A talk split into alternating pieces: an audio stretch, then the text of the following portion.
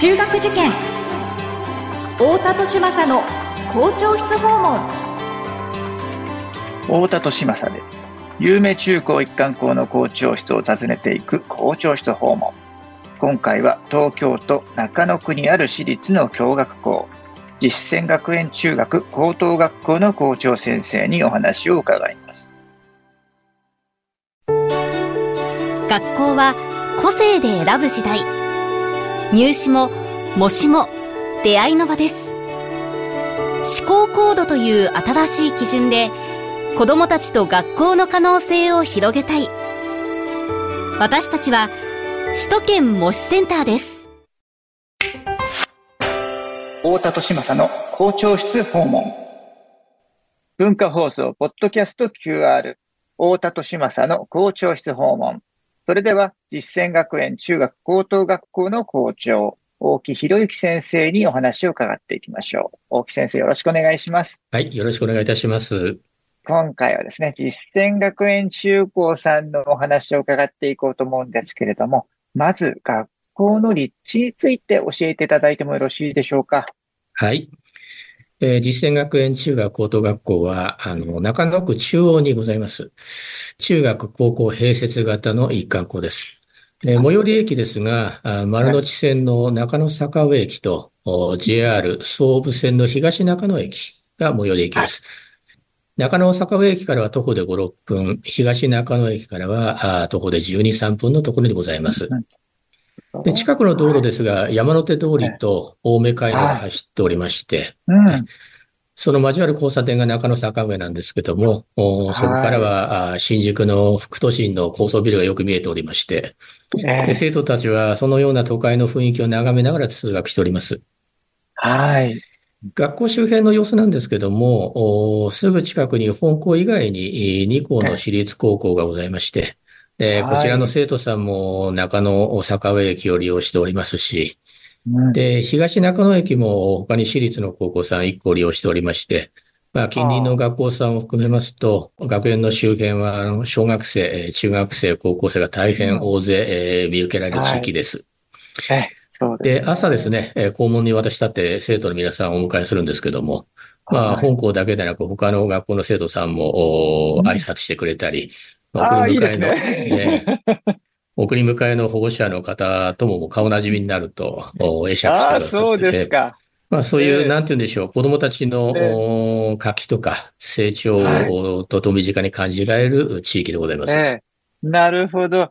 あの、山手通りも、あの、青梅街道も大きな通りで、で、あの、その通り沿い、特に新宿側には、あの、すごく大きな建物が建ってたりとかする、えー、大都会のすぐ、あの、傍らにありながら、あの、学校の周りってすごくあの、なんとか、その狭い路地がくねくねしているそうですね。ねはい。あのまあ、大久保通りから入ってくるところ、えー、皆さんそちら利用すること多いんですけども。はあはあ、はい。まあ、青梅街道側から来ても、ちょっとこう、細い道を入っていながら、えー、まあ、5、6分と申しましたけど、えー少しわかりにくい。ちょっとまあ、閑静な住宅街にはな、の様子な感じはありますよね、えー、周りにはね、はい。そうですよね。で、あの、あの、立派なお寺もありますし、はい。あの、ちょっとね、昭和風情の残る、あの、団地みたいなものもその近くにあったりとか。そうですね。ちょ、ちょっと不思議なエリアですね。そこにたくさん、あの、学校がいくつかあっ、そうなんですね。はい。ね、隣接していて、それをすごくあの不思議なエリアだなと思って、私も時々取材にあのお邪魔するときにいつも感じるんですけれども。はい、おっしゃる通りです。はい、ね。はい。ありがとうございます。えー、そういった立地にある、えー、実践学園中高さんなんですけれども、えー、最近の学校のご様子はいかがでしょうか？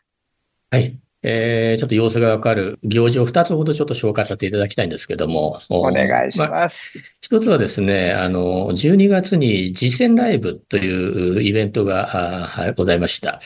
高校には5つのコースがあるんですけども、まあ、その中のリベラルアーツサイエンスコースというコースがございまして、はい、でもう一つ、中学部の方には、同じ名称のリベラルアーツサイエンスクラスというのがございまして、で、そこのクラスとコースが、まあ、英語で発表とか、プレゼンを中心に行うイベントなんですね。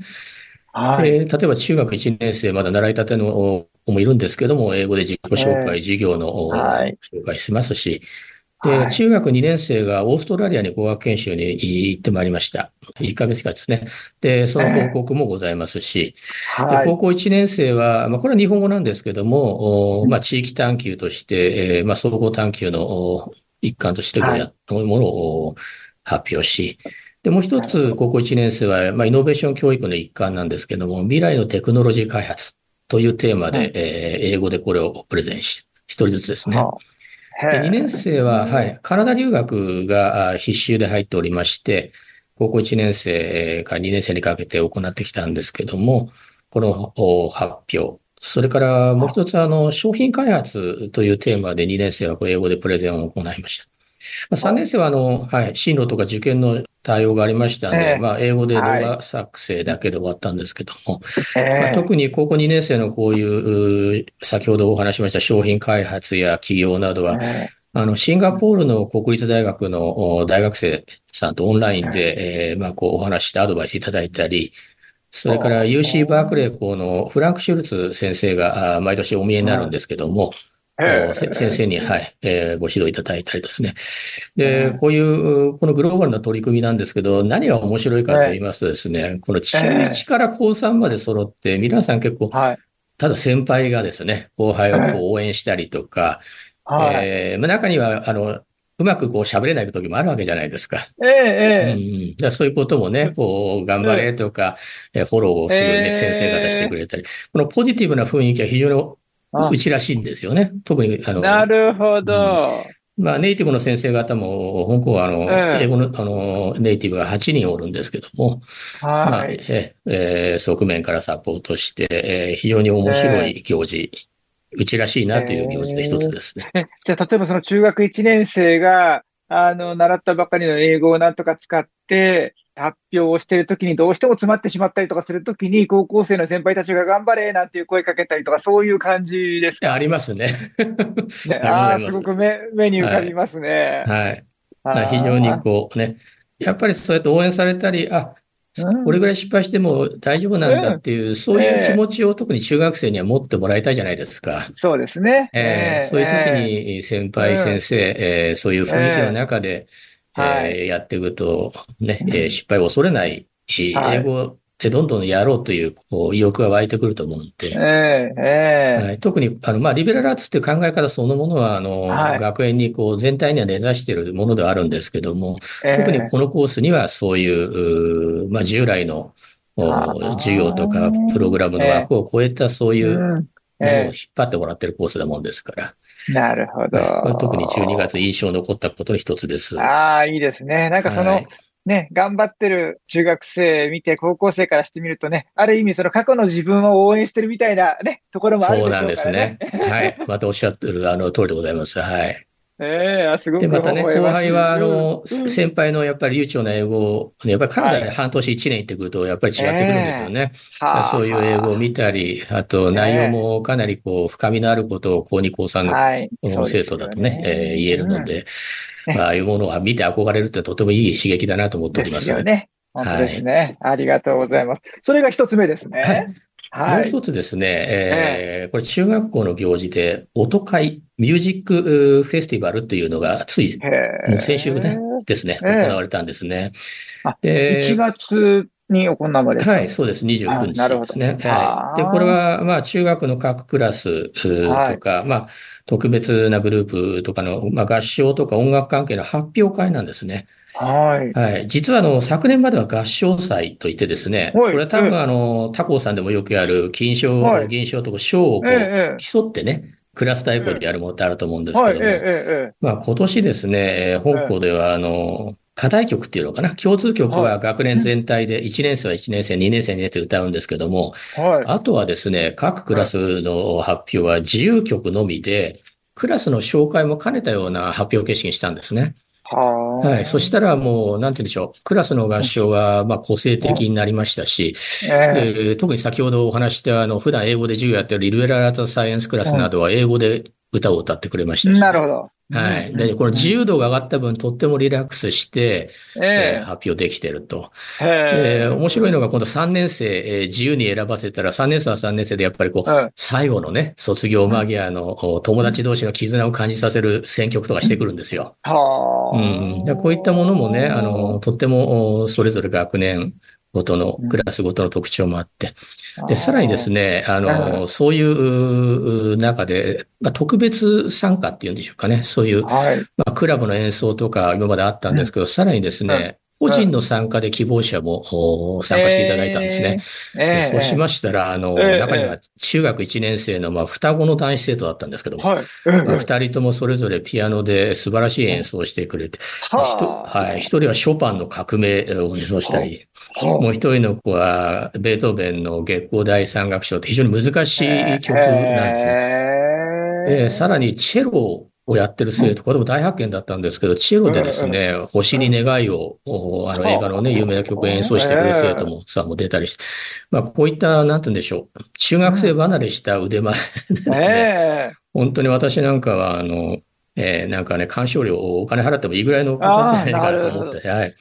で、こういった、あの、まあ、もともと香港なんかは、あのうん、まあ、目標は大学、あの、難関大学を目指すっていう進路目標ありますけど、割と個性的で面白い人材っていうのが、そういうものも尊重してますし、卒業生にも大勢そういう子たちが出てくるんで、まあ、そういう意味からするとね、在校生の中のなんかこう人材発掘みたいな機会でしてね、まあ、校長としては大変、ね。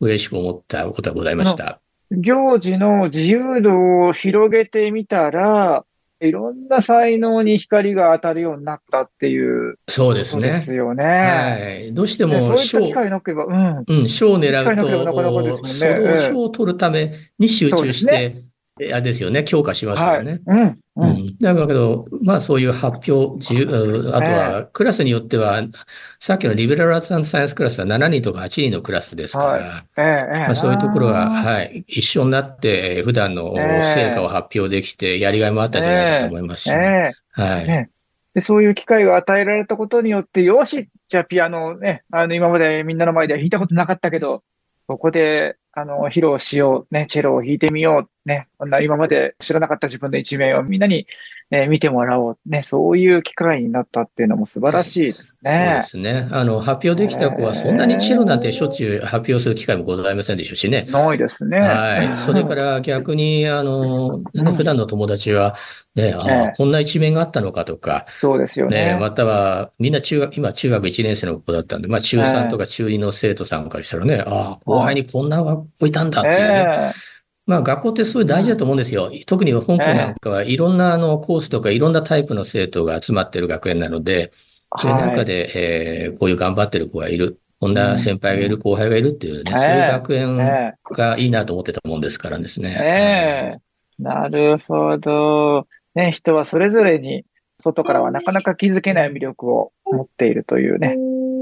ねえーそういったその学校の中の微笑ましい雰囲気が伝わってくるエピソードをいただきましたけれども、えーそういった学校の、えー校風、えーあるいはその学校文化のようなものが、まあ、どういった歴史の中で培われてきたのか、えー学校の生い立ちから歩みについても伺っていってよろしいでしょうか。はい。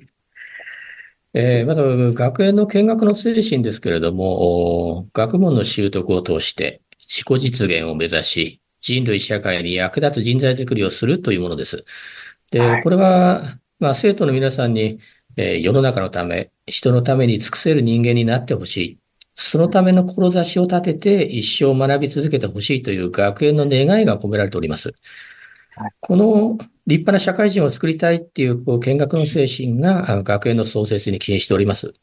はいえー実践学園は1927年、昭和2年に、えー当時はい東京堂書店の取締役であられた平沢直吉、という方がですねえー神田錦町に、えー東京堂教習所という社会人のための教育機関を設立したことに始まります。あはい。当時、平沢先生は、あ社内に働く青少年をより優れた責任感の強い社会人に育成するため、えー彼らの教育に意を止めまして、社内に塾を開いて、その指導に当たろうと決意されて、で、自らも校長理事長を務められたと聞いております。なるほど。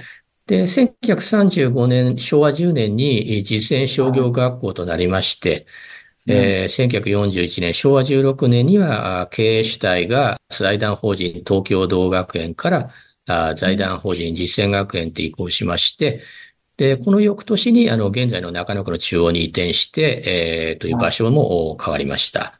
はあ、はあはあ、で、その後ですね、えー、まあ、法人は、あの、財団法人は学校法人実践学園になりまして、えー、1954年の昭和29年に、法名が実践商業高等学校と解消されまして、で、えー、しばらく商業高校として、えー、進めてまいりました。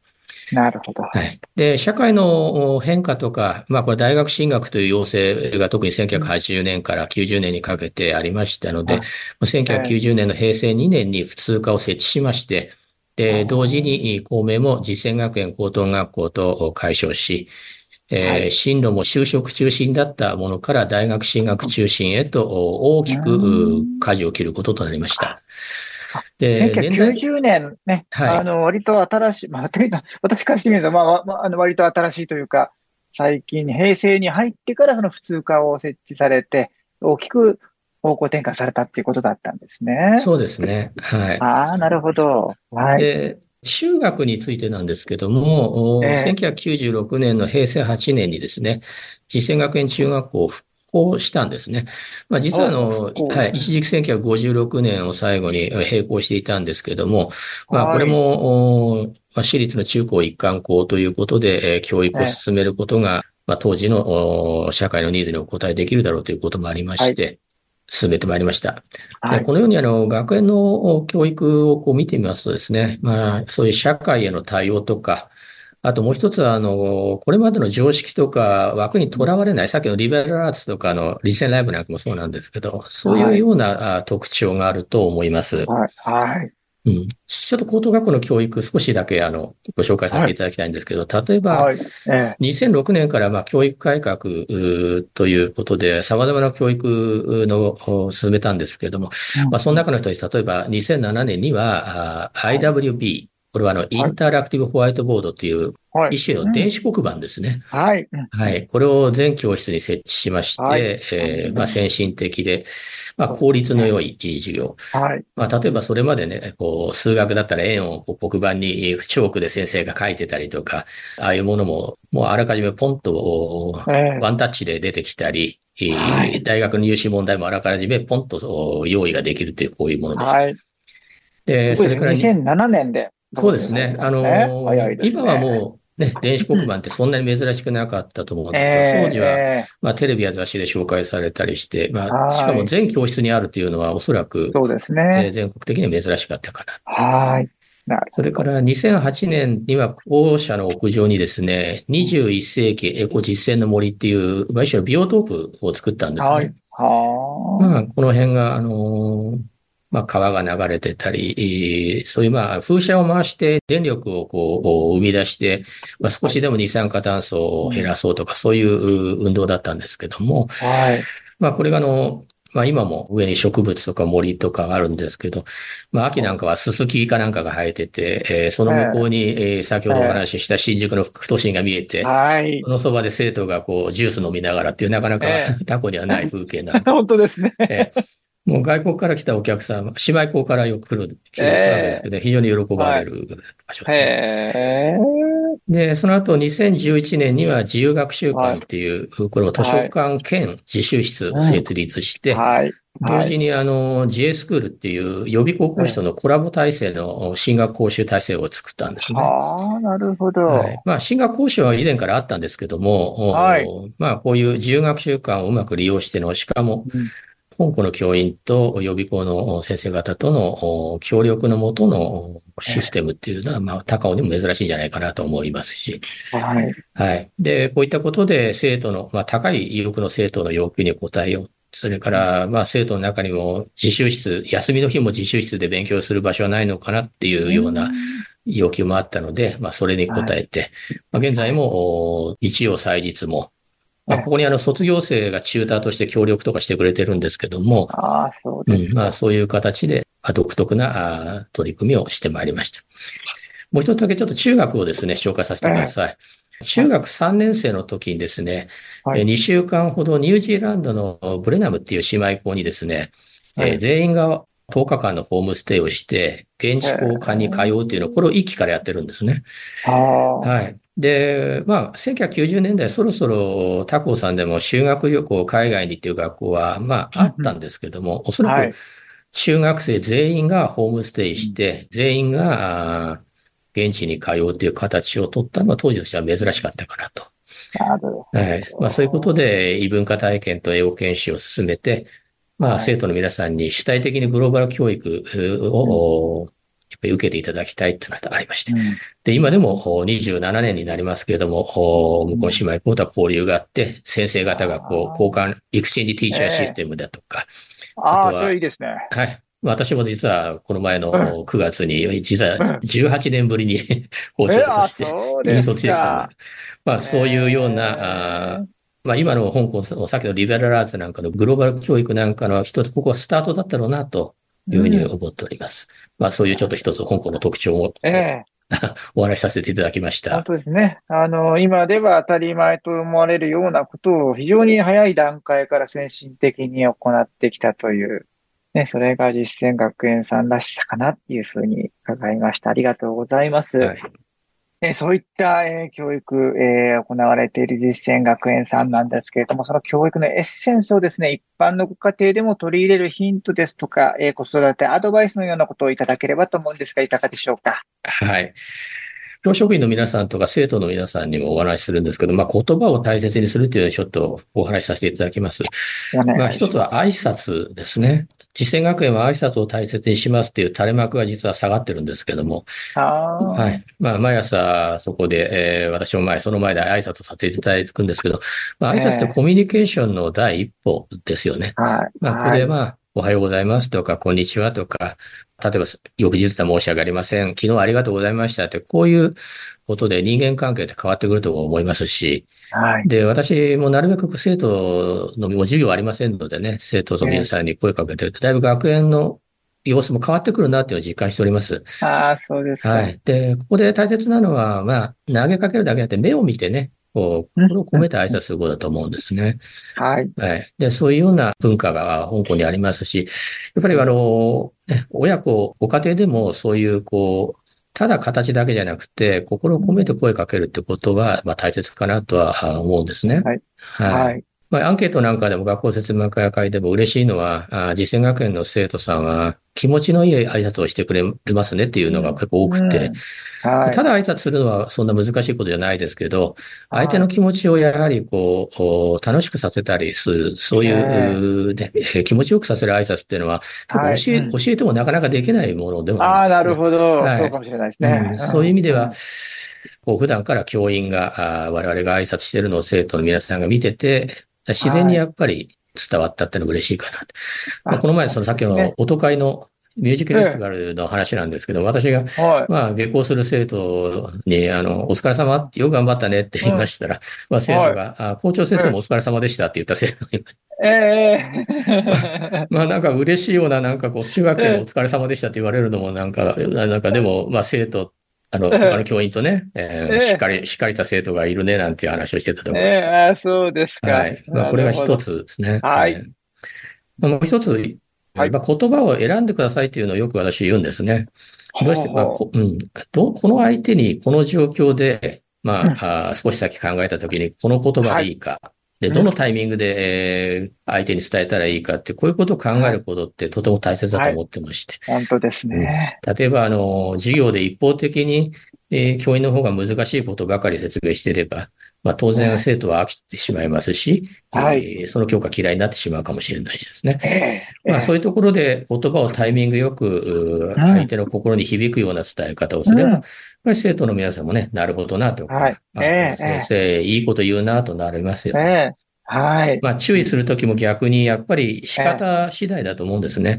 やっぱりね。え信頼関係がある中で厳しく注意したり、まあ、ダメなものはダメって言えば生徒も、うん。まあ、なるほどなと思ったり、それから、はい。あこの人本気でえー心配してくれてるなっていうのを感じれば、うんまあ、はい。生徒が素直に学習しやすくもなりますしね。ええええ。まあ、そういうことを言ってますし、あと、言葉に敏感な子供って、生徒さんってやっぱり、こういう感動する力のある生徒さんって読書が好きですし、コミュニケーション力も高いし、作文なんかでも素敵な文章を書くんですよね。なるほど。ええだからこういう言葉選びっていうのは、これは、まあ、教員間でも保護者の方と我々お話しする機会もありますから、これは、あの、はい。ぜひ意識してほしいと、普段から思っていることです。大学合格も全国大会優勝も留学も本校の中でははい。大切な目標なんですけど、そういう他人の心を感じ取ったり、痛みを感じたり、人の心に寄り添うっていうのは、おそらくそれ以上に人として大切なことだと思ってますので、ええ。まあ、あの、例えばご家庭とか、えーはい。ねご家族の中とか、親子でもそういうことを意識されると、長い間にはあ関係が変わって、えーええ。子供の成長にもだいぶう影響はするだろうと考えております。なるほど。ね、その点、その言葉を選んでくださいという、その、ついつい親の方が雑になってしまって、我が子だと思っちゃうから、そうですね。えー思ってね、あの、カチンときたことをそのままのテンションで伝えてしまったりとかっていうことをやっちゃいがちですからね、この反射的に。そこで、あ、今、自分の感情は自分の感情でありながら、だけども、えーこの言い方で、今このタイミングで伝えて、自分の本当の気持ち、真意が相手に伝わるだろうか、それによって相手にいい影響があるだろうかってことを、ちょっと考えてから、そうですね。言葉をは発すると、大違いだったりしますからね。い。やはり、親子でも人間関係ですし、普段から、こうお子さんが受けてる、親から受けてる言葉って言えばもしかして一番影響あるのかもわからないですよね。本当ですよね。ではい、。親御さんがそうやって何かね、言いにくいことを伝えるときでも、どういうふうに、えーどんな言葉でどういうタイミングで伝えたらいいんだろうかということを、あの、考えてから発してるなって、その姿勢が感じられると、あの、おのずと、えーお子さんたちもそういうふうに言葉を選ぶような姿勢が身につくんじゃないかとも思いますし、はい。あの、私もそう思います。ですから、まずその親御さん自身、大人の方がそういった言葉を大切にする姿勢を、ある意味お手本として、そうですね。えー見せることが大切なのかなというふうに受け止めました。はい。ありがとうございます。校長室訪問。今回は実践学園中学高等学校の校長、大木博之先生にお話を伺いました。大木先生、ありがとうございました。はい。ありがとうございました。